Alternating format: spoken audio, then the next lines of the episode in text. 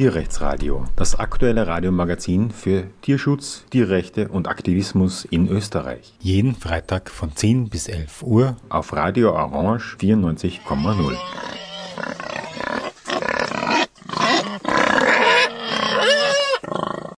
Die Tierrechtsbewegung setzt große Hoffnungen darauf. Ähm, Fleisch, Tierprodukte, Milch, vielleicht sogar Eier, die aus einer Zellkultur stammen, so ähnlich vielleicht wie man das aus der sogenannten alternativen Methode zu Tierversuchen kennt, wo man eben an Zellkulturen testet, so könnte man ja auch Tierprodukte via Zellkultur herstellen. Willkommen zum Tierrechtsradio.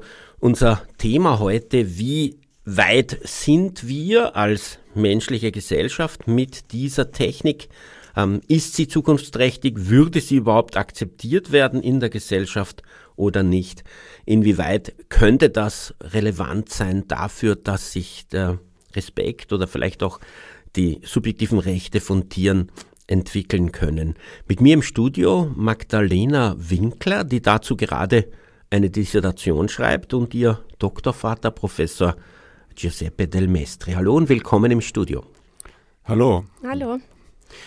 Ja, danke, dass ihr euch äh, dafür Zeit genommen habt. Ähm, wichtig wäre für mich zunächst einmal zu klären, wie, ähm, wie der Stand der Dinge ist. Es klingt ja äußerst utopisch, oder? Man ähm, geht in ein Labor oder ähm, äh, startet, schaltet dort eine Maschine ein, man stellt sich das vor wie ein, eine Mikrowelle und wartet ein bisschen und dann springt ein Steak heraus, das tatsächlich aus Tierfleisch besteht, nur ohne dass ein Tier mit Bewusstsein damit in irgendeiner Verbindung gestanden ist. Ähm, läuft das so und kann das so laufen?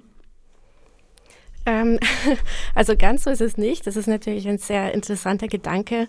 Ähm, grundsätzlich zelluläre Landwirtschaft oder ähm, kultiviertes Fleisch, wie man es auch nennen kann, ähm, wird im Labor produziert, das stimmt. Ähm, grundsätzlich läuft es aber so ab, dass einem Tier ähm, möglichst schmerzfrei Zellen entnommen werden, ähm, diese werden dann in einen Bioreaktor gegeben und dort ähm, sozusagen zum Wachsen angeregt. Ähm, diese Zellen können Stammzellen sein, es können Fettzellen sein. Ähm, genau, und nachdem diese Zellen zum Wachsen angeregt werden, können diese sozusagen geerntet werden und zum Endprodukt weiterverarbeitet werden. Und im Moment gibt es eine Vielzahl an Endprodukten. Ähm, wie aufwendig ist das? Wie viel Technologie braucht man für sowas? Ist das ähm, so Rocket Science oder kann das letztlich überall ablaufen? Ähm, also ich muss dazu sagen, ich habe keinen naturwissenschaftlichen Hintergrund, sondern einen ähm, wirtschaftswissenschaftlichen bzw. sozialwissenschaftlichen Hintergrund. Ähm, aber grundsätzlich ist es möglich. Ähm, es gibt viele verschiedene Wissenschaftlerinnen und Wissenschaftler, die daran arbeiten im Moment. es gibt ich würde schätzen, rund 150 Organisationen bzw. Startups, die schon daran arbeiten. Ähm, und das Feld bewegt sich meines Erachtens ähm, eher im Bereich Biologie, Biotechnologie, ähm, Zellbiologie. Und es ist durchaus möglich. Also es ist nicht Science Fiction, sondern es ist ähm, etwas Reales, was es durchaus schon gibt. Wir hatten ja in Österreich, ich glaube, es sind acht oder neun äh, Tierrechtskongresse und der allererste, 2002, hatte einen besonderen Gast, einen russischen Wissenschaftler, der in den USA genau an dieser Thematik gearbeitet hat, 2002. Und er hat uns damals erzählt, dass man da so ein Scaffolding, so wie eine, eine, eine Struktur eben braucht und dann eine Art ähm, Fitnessstudio für Muskelzellen, die halt also immer wieder gedehnt und gestreckt werden und sich dadurch vermehren in einer gewissen Mehrlösung. Und am Schluss ähm, hat man mehr oder weniger einen Zellhaufen, der ähm, essbar wäre. Wie hat sich das seither entwickelt? Ähm, ja, das ist auf jeden Fall sehr spannend. Ähm, also 2002 ähm, ist knapp 20 Jahre her und in diesem Zeitraum hat sich auch wahnsinnig viel getan. Also zu diesem Zeitpunkt war das eigentlich eher noch eine Idee als Realität. Ähm, wir haben dann aber gesehen, also im Jahre 2013 wurde der erste kultivierte Tierburger ähm, von Professor Mark Post in den Niederlanden präsentiert. Ähm, und das war natürlich ein wahnsinniger Meilenstein für das Feld, weil das Produkt dann auch wirklich Realität war und nicht nur Science Fiction. Ähm, genau, und seitdem hat sich wahnsinnig viel getan. Also wir sehen verschiedene Prototypen von verschiedenen Endprodukten auf der ganzen Welt. Ähm, es gibt zum Beispiel kultiviertes Steak kultiviertes Hühnchen, kultiviertes ähm, oder kultivierten Fisch. Ähm, genau, also es hat sich wahnsinnig viel getan. Und ähm, diese Produkte sind auf jeden Fall schon da.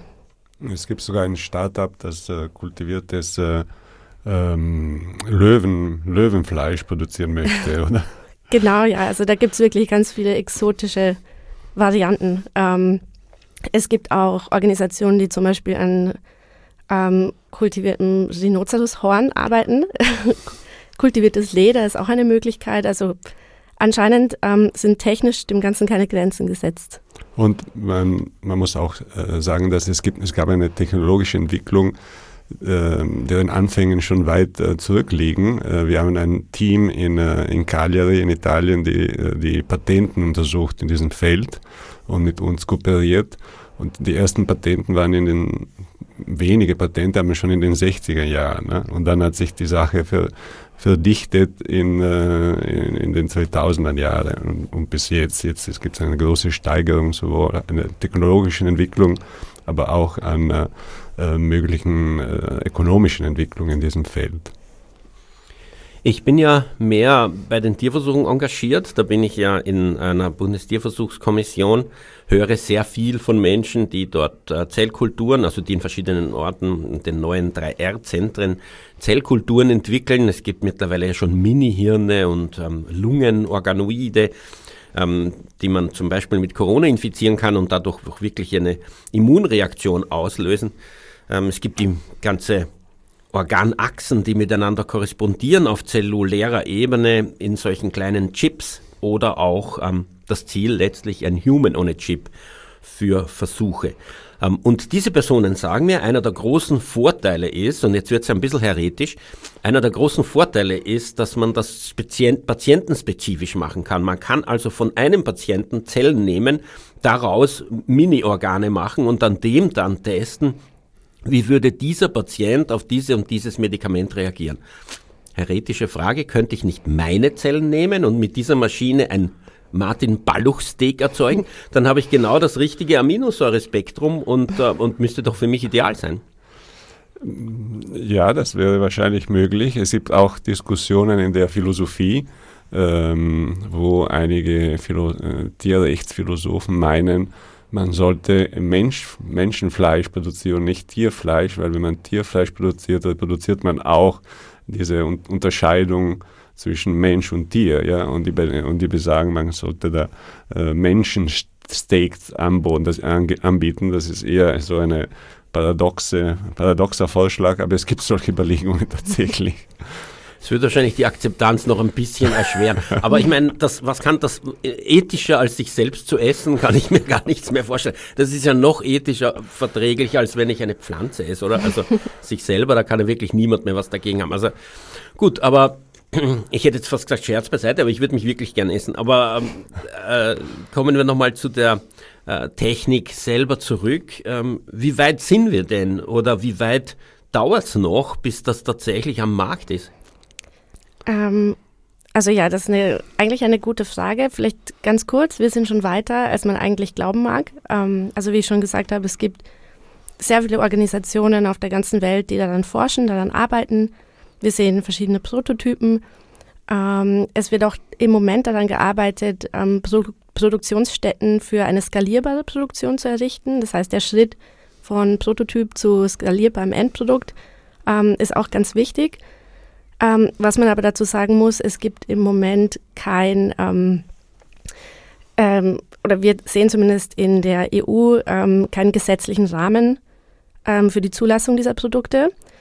Was man aber auch sagen kann, in Singapur ähm, wurde Ende 2020 ein, ein gesetzlicher Rahmen für eben für diese Produkte geschaffen. Das heißt, man kann dort kultiviertes Hühnerfleisch kaufen, probieren und auch kosten. Ähm, und vor kurzem war es tatsächlich so, dass in den USA die Food and Drug Administration ähm, grünes Licht gegeben hat ähm, für ein spezifisches Produkt einer spezifischen Firma. Das heißt, es gibt im Moment dort keine weiteren Fragen mehr bezüglich der ähm, ja, Sicherheit dieser Produkte. Also auch ein ganz wichtiger Schritt. Ähm, wann man diese Produkte aber tatsächlich bei uns sehen kann, ist im Moment nicht ganz abzuschätzen. Aber aufgrund dieser Meilensteine ist es natürlich abzusehen, ähm, dass wir eine massive Entwicklung in den nächsten Jahren sehen werden. Es gibt nicht nur die, die technische Entwicklung, die ökonomische Entwicklung, weil kostenmäßig ist das Produkt noch, äh, noch relativ teuer zu produzieren. Jetzt werden wir sehen, wie die Skalierbarkeit dazu führen kann, äh, dass das Produkt dann zu Preisen anzubieten äh, ist, die, die, die auch äh, die Konsumenten sich leisten können. Es wird sicherlich am Anfang eine Strategie geben, die besondere Zielgruppen mh, erreichen möchte, die viel Geld haben zur Verfügung und so wie zum Beispiel Humane Meat in Amerika, ja, ist, die meisten Käufer sind ehemalige Vegetarierinnen und nicht äh, jetzt äh, äh, fleischessende Menschen. So wird es wahrscheinlich auch hier am Anfang sein. Ähm, aber die wichtigste, eine andere wichtigste Entwicklung ist die Regula regulatorische Entwicklung. Ja, weil ähm, es gibt ein paar Länder, ja, wie äh, Lena jetzt äh, erwähnt hat, die das schon erlauben, aber es gibt andere Länder, die sich dagegen äh, stellen. Zum Beispiel in Frankreich und Italien sind zumindest die Äußerungen der Regierungen sehr strikt dagegen. Ja, mit dem Thema möchte ich mich dann auch noch in der Sendung beschäftigen, aber ich bin noch immer bei der äh, Technologie selbst und was es letztlich, äh, was sie letztlich bieten kann. Es gibt zum Beispiel ein Startup, ich hatte die hier in der Sendung, die sagt, sie möchte in Österreich oder in Wien sogar Hunde-Katzenfutter auf der Basis produzieren mit der Begründung, dass man das nicht strukturiert braucht, sondern das kann ein Matschka sein, den man einfach so in, das, in den Futternaft batzt. Und man braucht dann nicht ähm, äh, was weiß ich, äh, das so zu machen, wie das halt Gourmets wollen, keine Ahnung. Ähm, was sagt sie zu der Idee? Ist die zielführend? Ja, also ich finde auf jeden Fall, äh, ich muss natürlich auch sehr dahinter stehen. Ähm, vielleicht aus, aus technischer Sicht ähm, ist es natürlich durchaus so, dass man wahrscheinlich bei Produkten, die, die auf Tiere ausgerichtet sind, nicht diese, diese Struktur braucht, dieses Scaffold, was wir vorhin schon angesprochen haben. Und das ist natürlich im Moment noch eine technologische Herausforderung. Also wenn wir zum Beispiel davon ausgehen, ähm, dass wir gerne ein, ein Steak produzieren möchten, äh, ist es wahnsinnig schwierig, weil es hat eine gewisse Struktur, die nicht so leicht nachzuahmen ist, beziehungsweise im, im Labor herzustellen ist. Genauso da gibt es durchaus noch Herausforderungen. Ja, ich finde auch, dass äh, zum Beispiel auch Veganerinnen, die meisten Veganerinnen äh, ernähren ihre Hunde und Katzen mit, mit Fleisch. Was, was ich finde das auch kontradiktorisch. Und für die zum Beispiel, das ist keine so große Zielgruppe, aber am Anfang könnte schon eine Zielgruppe sein, äh, dass sie auch für ihre Tiere, Tiere mit ihnen leben, etwas anbieten können und, und kohärenter werden mit sich. Ja, ich glaube, 80 Prozent der Veganerinnen ernähren ihre Hunde mit Fleisch, was, was zu einer gewissen Problem, Problematik führen kann. Ja. Ich ähm, bin immer wieder auf einer, auf der Freilandtagung, die da jedes Jahr einmal stattfindet in, in Wien, sei es auf der BOKU, glaube ich.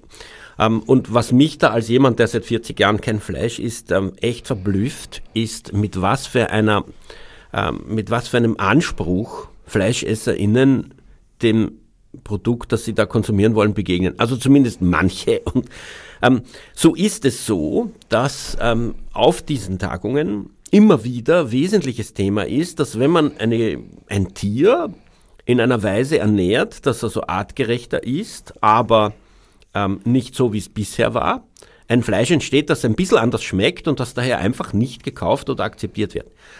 Zusätzlich ist die Rede davon, dass man knapp vor der Schlachtung dem Tier diese und jene Kräuter füttern soll, damit es diesen und jenen Geschmack annimmt, ähm, wenn man das Tier dann isst. Weiters wird irrsinnig lang darüber diskutiert, wie die Fettstruktur in den Muskeln und wo auch immer sein soll, damit das dem äh, Gourmet-Anspruch ähm, der Menschheit genügt. Ähm, kann man solche Fragen mit ähm, einem so einem zellkulturbasierten Fleisch angehen?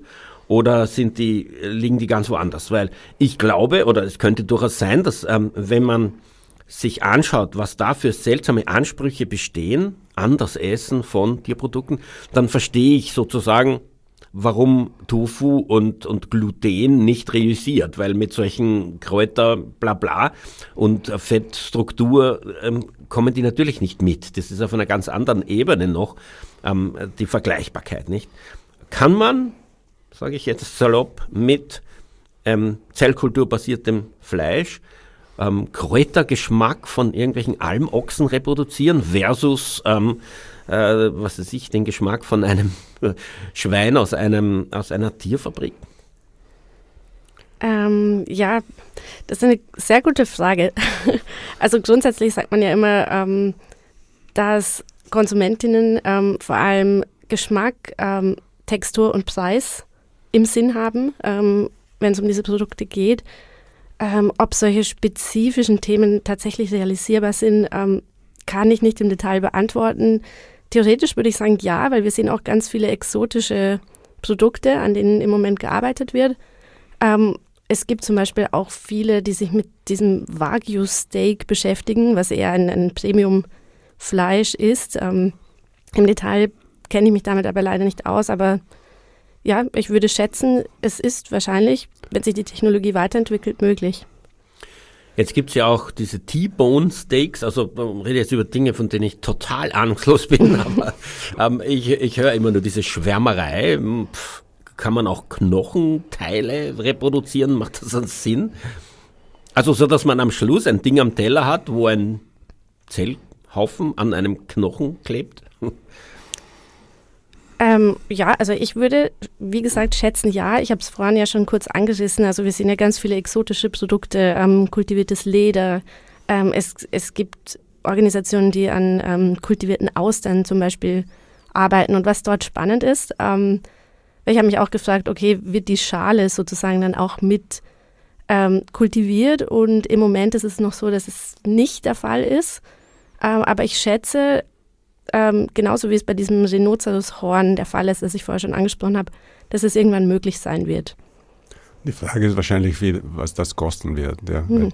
Das Ganze so zu produzieren und zusammenzustellen, ja, ist schwer zu, schwer warum, zu beantworten. Warum ist der Preis eigentlich hoch? Weil es nicht in der Masse produziert wird? Wenn man sich denkt, ähm, rein ressourcenmäßig muss das ja wesentlich weniger aufwendig sein, als wenn man ein Tier verwendet.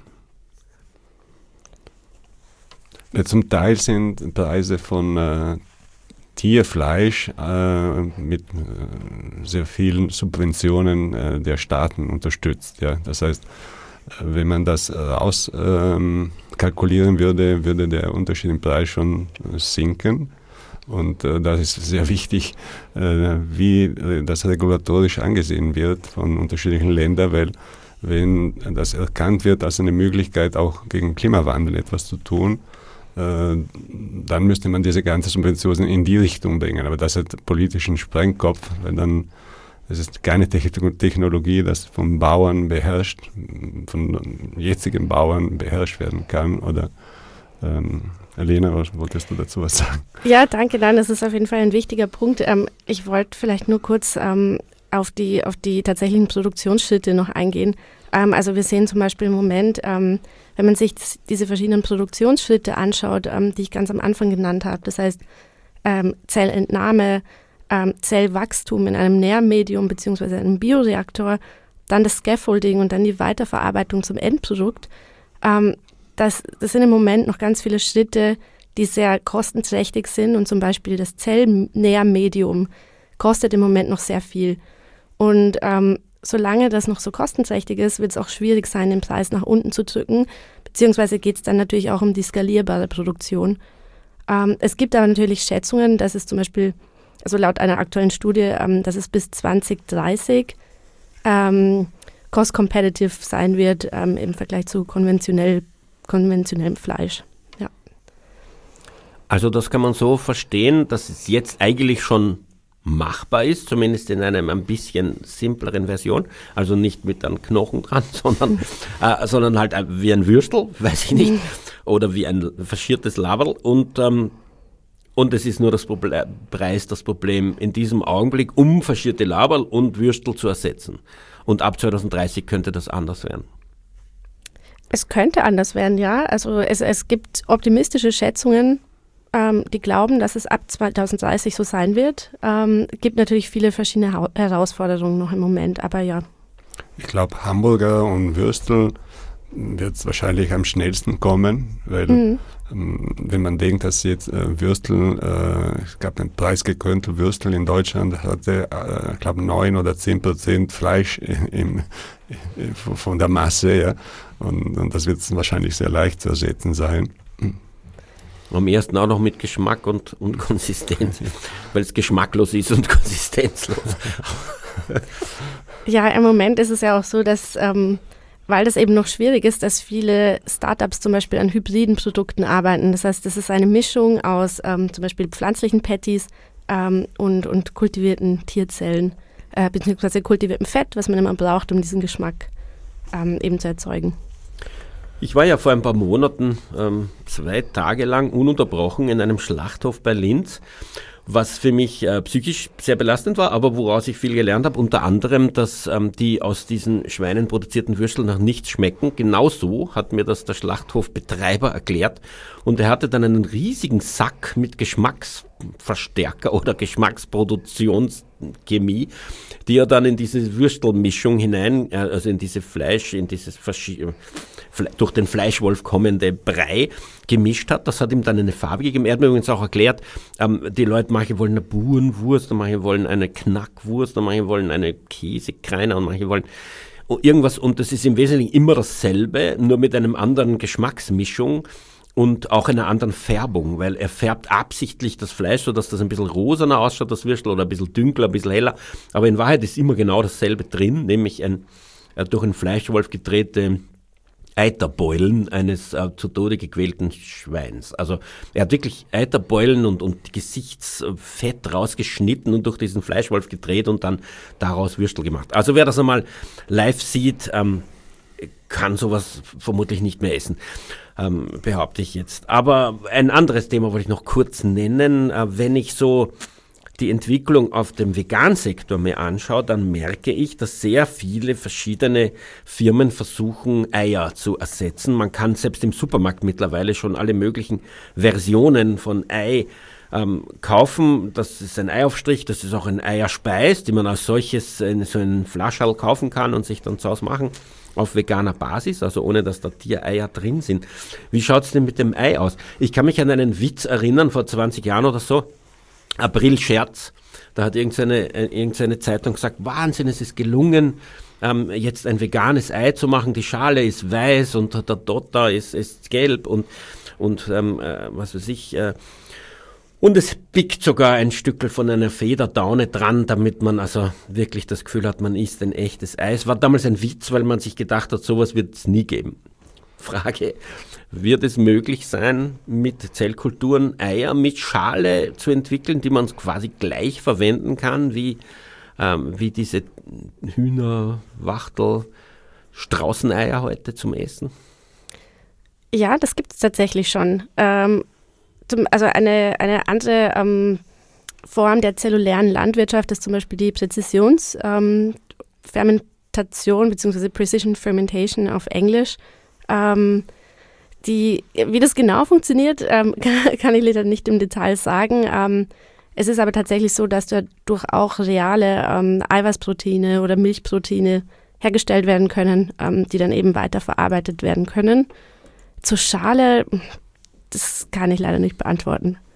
In-vitro-Fleisch, Zellkultur-basiertes Fleisch, wie nennt man das eigentlich? Ich habe zwei Gäste im Studio, die Magdalena Winkler, die gerade eine Dissertation über dieses Thema im weiteren Sinne schreibt und ihr Doktorvater Professor Giuseppe Del Mestri von der Wirtschaftsuni in Wien.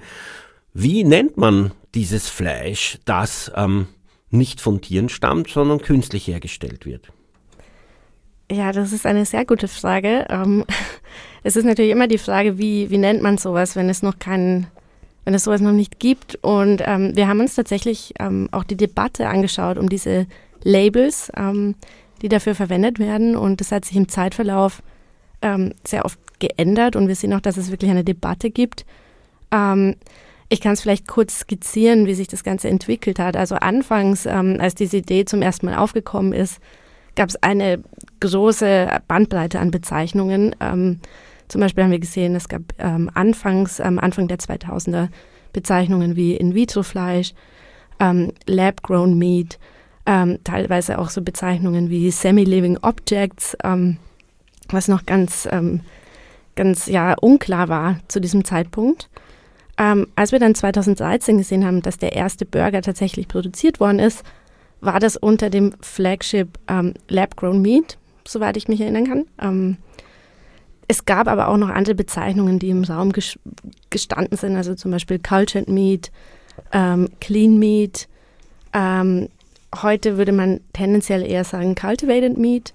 Ähm, das liegt aber auch daran, dass es eine, eine große Findungsphase sozusagen gab, ähm, verschiedene Debatten äh, im Hinblick darauf, was ist der passende Begriff, um einerseits ähm, potenzielle Konsumentinnen anzusprechen ähm, und auch ähm, eine wichtige Berücksichtigung war, dass man zum Beispiel auch die traditionelle Fleischlobby nicht verärgern möchte, was natürlich auch spannend ist. Ähm, Vermutlich unmöglich, muss ich sagen, wenn ich mir den Hafermilch-Gate anhöre, dass selbst die Hafermilch für die äh, Kuhmilch-Landwirtschaftskammer-Fans eine Katastrophe ist. Ja, genau. Ähm, vielleicht als, als, Beispiel kann man dazu sagen, also es hat sich, ähm, ich glaube 2016 ähm, war auf einmal der Begriff Clean Meat im Raum ähm, und da gab es natürlich ganz viel Widerstand, ähm, weil die Leute dann gesagt haben, ja, man kann es nicht Clean Meat nennen, weil das würde implizieren, dass normales Fleisch nicht clean ist. Also um, empfehle ich, Schweinefabriken zu besuchen. ja. Das Gegenteil von clean. Ähm, ja, die Frage, wie das heißt, ist wahrscheinlich sehr relevant letztlich, wie das in der Gesellschaft akzeptiert wird. Gibt es dazu schon irgendwelche Studien? Äh, wie wurde das eigentlich in Indonesien aufgenommen? Da habt ihr erzählt, dass da schon eine Möglichkeit besteht, sowas zu kaufen. Ähm, ja, also es ist nicht in Indonesien, sondern in Singapur tatsächlich. Ähm, grundsätzlich lässt sich relativ schwer abschätzen, wie das die breite Bevölkerung wahrnimmt, weil diese, äh, diese Produkte sind noch nicht der breiten Bevölkerung ähm, zugänglich gemacht worden. Das heißt, man kann kultiviertes Hühnchen dort in einem spezifischen Restaurant kaufen. Ähm, man muss aber auch sagen, in Singapur ist tendenziell die Akzeptanz höher als bei uns. Ähm, es eine ganz andere technologische Orientierung dort ist, eine größere Offenheit. Ähm, genau, aber es gibt natürlich sehr viele Studien, die sich damit beschäftigen. Ähm, die fallen gemischt aus, muss man tatsächlich sagen. Also es gibt einige Studien, die sagen, ja, ähm, das, ist, das wird tendenziell positiv aufgenommen. Andere sagen wiederum nein. Ähm, das hat diese Assoziation mit etwas ist nicht natürlich ähm, mit drin und, und Konsumentinnen ähm, oder potenzielle Konsumentinnen mögen es nicht, wenn etwas nicht natürlich ist. Ähm, genau, also es fällt gemischt aus. Aber ja, ich glaube, die grundsätzliche Bereitschaft ist zu sehen und ähm, ja, es ist natürlich auch länderspezifisch. Ähm, genau.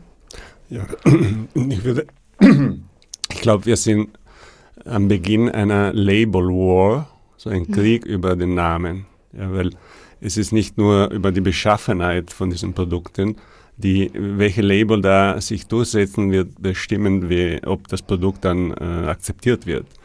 Ähm, in äh, jeder technologischen Neuerung in der Vergangenheit war das so, dass äh, die, ob diese Neuerung in Verbindung gesetzt worden ist mit bestehenden Technologien, nur dann hat sich die, diese Neuerung durchgesetzt. Ja, es gab eine wichtige Studie über die Einführung von Elektrizität in New York. Ja, und dort war das so, äh, dass der, der Einführer von Elektrizität diese Technologie so eingeführt, als wäre nur ein kleiner äh, äh, Satz von der Gas, äh, vom, vom, vom die haben verwendet Gas vorher, um, um Licht zu machen. Ne? Und das, die haben sogar die Birnen so, so produziert, dass sie nach, nach einer Gasflamme aussah. Ja? Das, heißt, das heißt Robust Design. Ne?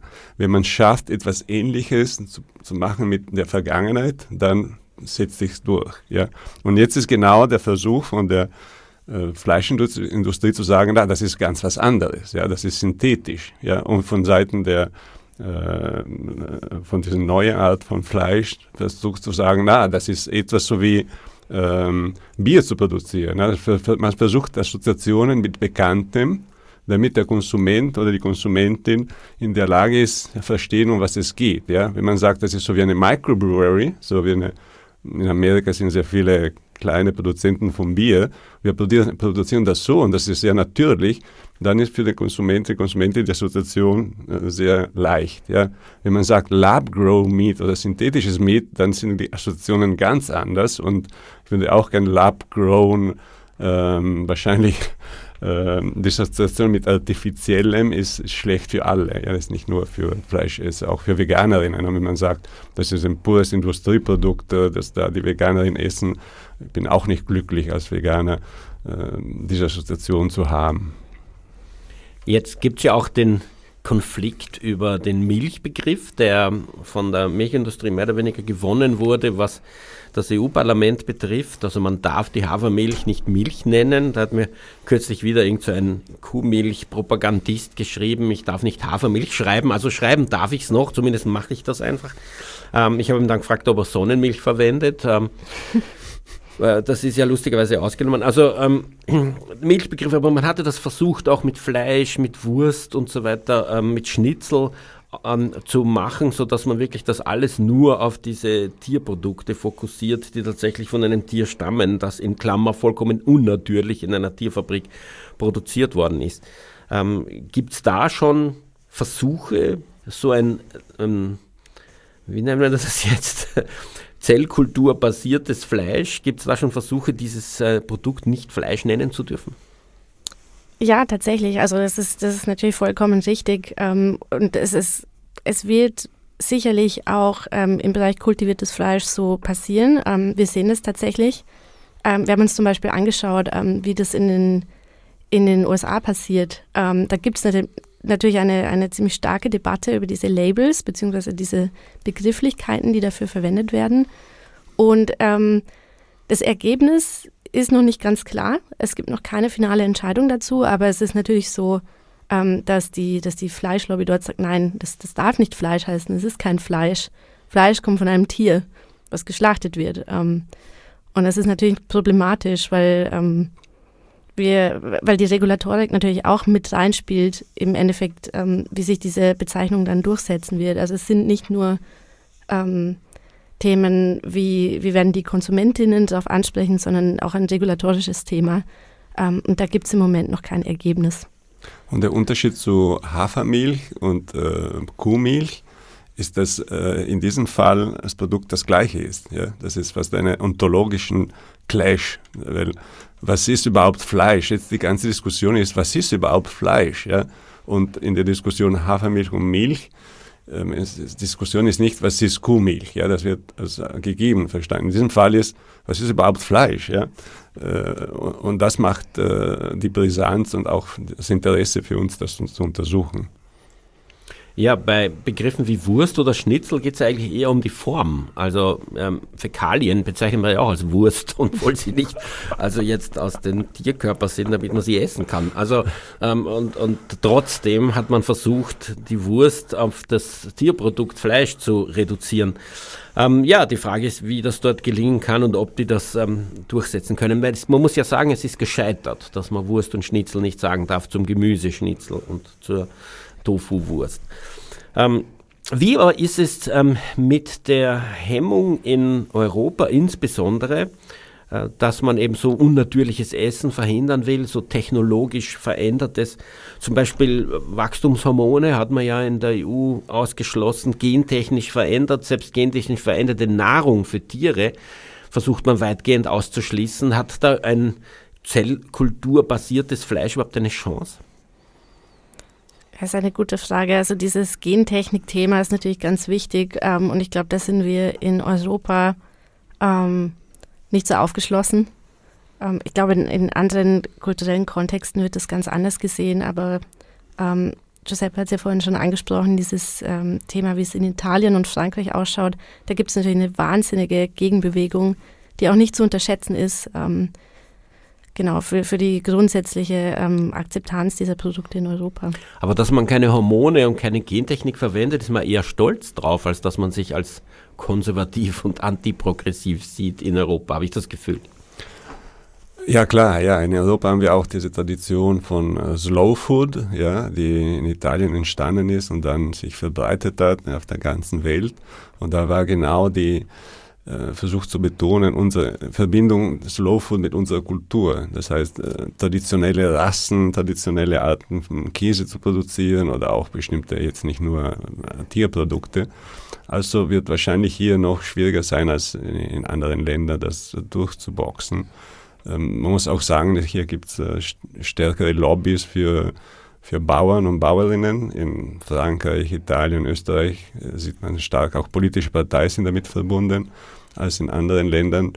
Ähm, also der Einführung wird wahrscheinlich hier schwieriger sein. Dann finde ich interessant, und, dass man versucht, dass versucht wird, vorher Tierfutter einzuführen, als was Trojan Horse, ja, ein trojanisches Pferd, um das Produkt irgendwie äh, zu, zu legitimieren. Ja. ja. selbst bei zumindest Nutztieren, die irgendwelche Menschen essen wollen, versucht man gentechnisch veränderte na, Beigaben zu vermeiden oder gentechnisch veränderte Pflanzen zu vermeiden. Ich habe diese Diskussion jetzt ständig, weil das nämlich ähm, die Kosten des Fleischs ziemlich erhöht. Ähm, was die Hemmung betrifft, äh, synthetisches Fleisch zu essen, äh, muss ich jetzt die werten Fleischesser und FleischesserInnen, die das vielleicht hören mögen, daran erinnern, dass die Futtersackerln von ähm, jeder Schweinefabrik eine ellenlange Liste von synthetischen Beigaben enthalten. Das sollte man mal gelesen haben, wenn man synthetisches Fleisch kritisiert. Da steht zum Beispiel synthetisches Eiweiß explizit drauf, abgesehen davon, dass ähm, die Hälfte von den ca. 60 an äh, erwähnten Inhaltsstoffen ähm, einfach chemikalische Formeln sind und der Rest sind irgendwelche Vitamine oder Mineralien, die dazugegeben worden sind. Also da ist sehr viel Synthetik und sehr viel Künstliches, äh, vor dem man sich offensichtlich nicht schreckt. Wir haben jetzt äh, über die breite Bevölkerung und die Akzeptanz geredet, ähm, wie die das möglicherweise aufnehmen könnten oder nicht. Wie sieht das mit der Politik aus? Ich meine, wir haben jetzt gehört, dass die ähm, Industrie selbst das zu verhindern versucht, ähm, die Tierindustrie. Wir haben gehört, dass ähm, es äh, Parteien gibt, die diese Tierindustrie im Parlament vertritt. Wie ähm, reagieren Regierungen auf ähm, auf diese Entwicklung oder machen die im Moment dazu gar nichts? Ähm, ja, das ist, ist natürlich ein sehr wichtiger Punkt, ähm, weil, weil die Einbeziehung der Politik wird auch sehr viel Entscheidungskraft darüber haben, ob bzw. wann das passiert. Ähm, ich kann vielleicht nur kurz zu Europa ähm, oder zur EU dazu sagen, dass wir da wirklich massive Unterschiede sehen. Vielleicht als Gegenbeispiel zu Italien und Frankreich ähm, sehen wir die Niederlande, die vor kurzem erst 60 Millionen Euro für die Entwicklung der zellulären Landwirtschaft freigegeben haben, was natürlich eine massive Summe ist. Ähm, Genau, also wir sehen ein Lächerlich im Vergleich zur Tierproduktionssubvention, muss man sagen, die allein in Österreich schon über zwei Milliarden ist. Genau, na, das stimmt auf jeden Fall. Ähm, aber wenn wir uns das im, im, Blick auf das gesamte Feld anschauen, ähm, ist es schon mal ein wichtiger Schritt. Aber natürlich im, im äh, Vergleich ist es natürlich relativ wenig. Ähm, genau, also das kann man vielleicht dazu sagen. Es wird aber tatsächlich un unabdingbar sein, dass, dass sich da was ändert ähm, und dass da mehr passiert, damit das auch tatsächlich realisierbar ist. Rechtspopulistische Regierungen machen ja in allen Fragen immer den größten Blödsinn. Das ist jedenfalls meine Erfahrung äh, von Bolsonaro angefangen ähm, bis zum Herrn Orban, der äh, ja alles kaputt macht, was irgendwie Sinn macht. Übrigens auch diese so eine Radiostation wie wir hier, nämlich das Freie Radio Orange 94,0. Die freien Radios in Ungarn hat er schon alle abgedreht. Ähm, wie sieht das mit der populistischen Regierung in Italien aus, die neu rechtspopulistische? Wie steht die zu In-vitro? Fleisch oder meinetwegen auch zellkulturbasierten Tierprodukten? Ja, sehr, sehr, sehr negativ. Der Minister hat gerade vor vorige Woche äh, diese, diese Art von Fleisch als synthetisches Fleisch definiert, was auch nicht stimmt, äh, weil das ist nicht synthetisch, nicht aus Chemikalien, ne, das ist wirklich ein natürliches Fermentierungsprozess. Äh, und interessanterweise, äh, das Produkt ist noch nicht gekannt. Also die Journalisten, die Journalisten einer La Repubblica, das ist eine eher Mitte-Links-Zeitschrift, Zeitung, ähm, diesen, diesen Wortwahl übernommen, ja, ohne Gegenmeinungen, ja. Äh, und das werden, die sagen, die würden nie, nie sowas Synthetisches, Artifizielles in Italien erlauben. Ja. Das ist ich, ich, kenne keine Position der, der Linksparteien. Äh, das ist wahrscheinlich zu neu, das Thema. Aber die haben sich sofort gegen, gegen positioniert. Und das wird wahrscheinlich zu untersuchen sein, wie sich, äh, es gibt Studien, die zeigen, äh, die, die, die Regularien eines Landes hängen auch davon ab, wie sich die Länder rund um diesen Land entwickeln. Und äh, die Dynamik wird wichtig sein. Ja. Wenn, wenn ein wichtiges Land wie Frankreich das verbietet, dann ist wahrscheinlich, dass auch Italien das verbietet und so weiter. Äh, interessant wird sein, was, wie Deutschland, welche Deutschland welche Position annehmen wird. Jetzt spricht man in ähm, der politischen, ent gesellschaftspolitischen Entwicklung oft von Multiplikatoren und Multiplikatorinnen, die das machen. Auf Social Media äh, Talk heißt das ähm, äh, Influencer. ähm, das ist nicht eine Krankheit, sondern das sind Menschen, die äh, Meinungen verbreiten. Ähm, Frage, braucht es KatalysatorInnen für dieses äh, zellbasierte Tierprodukt, ähm, zellkulturbasierte Tierprodukt? Ähm, wer könnten die sein? Ja, also es wird es definitiv brauchen. Ähm, wenn wir uns die, die globale ähm, Landschaft anschauen, ist es tatsächlich im Moment so, dass es dann noch massive Herausforderungen gibt, vor allem auf ähm, der Ebene der, der ähm, Regierungen, wie wir es gerade schon angesprochen haben. Ähm, es wird dort, es muss sich dort massiv was tun. Ähm, das hat vor allem auch was damit zu tun, dass die Geldsummen, die bisher investiert wurden, das heißt öffentliche Förderungen für Forschung, dass die relativ gering waren. Und das ist natürlich problematisch, weil so, wenn es weiterhin so passiert, dann wird jedes Startup oder jede Organisation selbst ähm, an Dingen forschen. Ähm, diese, diese Themen werden geheim sein. Das heißt, es gibt wenig Austausch, ähm, wenig Open Access Forschung. Ähm, das heißt, dadurch, wenn sich auf, auf öffentlicher Ebene was tut, ähm, dann, dann wird es dort auch Fortschritt geben. Ja. Das ist auch ein Geschwindigkeitsproblem, ja, weil ähm, die, jetzt, wo es publik wird, wird der Gegen Gegenwind stärker. Ja? Das heißt, jetzt müssen wirklich Produkte schnell, relativ schnell auf den Markt kommen, die Sinn machen, die Akzeptanz finden, äh, bevor noch die Politik äh, starke Schritte setzt. Ja? Das ist wirklich ein, ein Wettbewerb, der, wer, wer, schneller da ankommt. Ne? Die, die Vermarktung oder die Regulierung. Wobei das ohne Regulierung kann man nicht vermarkten. Also es ähm, wirklich eine spannende Geschichte. Ja, man muss dazu aber auch sagen, es gibt im Moment auch Non-Profit-Organisationen, die sich wahnsinnig stark für das Thema einsetzen und die auch sehr erfolgreich damit sind. Also zum Beispiel in den USA gibt es zwei Organisationen, ähm, New Harvest ähm, und das Good Food Institute, ähm, was tatsächlich auch nicht nur in den USA ähm, bisher aktiv ist. Ähm, es gibt verschiedene Non-Profit-Organisationen auf nationaler Ebene, zum Beispiel sehen wir das ähm, auch in der EU, auch in Ländern wie Frankreich zum Beispiel, ähm, gibt es dort auch ähm, auf dieser Ebene ähm, Personen, die sich dafür einsetzen, Organisationen, die dafür arbeiten. Ähm, und ich glaube, das braucht es auch. Philanthropen auch, die, die viel Geld dafür geben. Genau. Das ist auch interessant, weil zum Beispiel dieser erste ähm, Burger, den es 2013 gab, ähm, der wurde auch privat finanziert. Ähm, es hat sich dann im, im Nachhinein herausgestellt, dass der Google-Gründer ähm, Sergey Brin das Ganze finanziert hat. Mit einer Summe von knapp 200.000 Euro, schätze ich. Interessant den Punkt über die private Forschung, die eben dem Firmengeheimnis unterliegt. Ich hatte mh, hm, vorgestern ein, äh, ein, äh, ein, ein, Meeting der Bundestierversuchskommission, wo der Direktor von EUSAT, also Europäischen Alternativen Forschung, gesprochen hat. Und ich habe ihn gefragt, gibt es eine Zusammenarbeit mit den ZellkulturforscherInnen, was Meat Substitute oder Fleisch- oder Tierprodukte betrifft? Und hat er gesagt, nein, ganz andere Szene. Sie werden öffentlich gefördert und das sind privatwirtschaftliche Förderungen und da erfährt man überhaupt nicht, was die machen. Und es wäre vielleicht interessant, da Brücken zu bauen, aber grundsätzlich ist das eine rein private Forschung, von der niemand was weiß. So hat er das gesagt und das ist natürlich, wie, wie das jetzt hier erwähnt wurde, schon sehr, sehr nachteilig.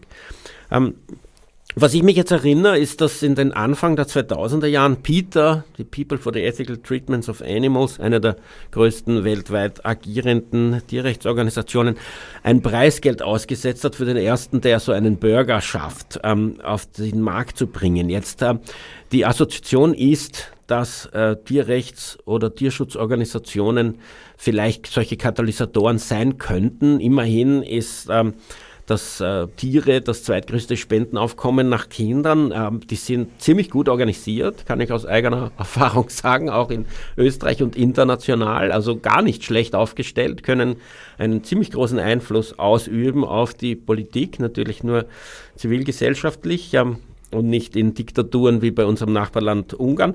Aber ähm, dort wurde die zivilgesellschaftliche Tierschutzszene vernichtet, wie natürlich auch in der Türkei und in Russland. Ähm, und in der Ukraine übrigens nicht, für alle Putin-Versteher. Ähm, jetzt äh, die Frage, wie ist das mit ähm, der Tierrechts- und Tierschutzszene? Wie nehmen die das auf? Kann man die für das gewinnen? Ich glaube, wir hatten ein interessantes Experiment beim Tierschutzkongress äh, gemacht hier in, in, Wien vor ein paar Monaten. Und wir haben gefragt nach einer Präsentation, wer würde das kosten, diesen Fleisch kosten, was sind alles Veganerinnen? Und zwei Drittel haben, ge haben Ja ge geantwortet, was interessant ist. Und dann haben wir gefragt, äh, findet ihr, das ist ein veganes Produkt? Ja? Und äh, dann haben nur ein Drittel äh, Ja gesagt, ja, weil dann war, fand Diskussion an, was ist vegan, ja, ist es eine Diät oder nur ein Prinzip, nachdem man äh, Tierleid minimiert, ja. Also grundsätzlich, ich glaube, müssten die veganen Tier- oder Tierrechtsassoziationen das, das pushen. Äh, wobei äh, muss man auch sagen, dass äh, die Zielgruppe für diese Produkte keine Vegetarier und Veganerinnen sind, sondern echte Fleischesserinnen. Ähm, also der ob, äh, ob, äh, ob Veganerinnen das, das pushen und dann dadurch vielleicht sogar stigmatisiert das Produkt wird. Wenn die Fleischesser denken, das ist von, von eine vegane Geschichte, dann ist vielleicht besser, dass sie sich zurückhalten. Das ist eine Frage, die interessante Frage, die wofür ich gerne Antwort habe. Vielleicht hast du Ideen.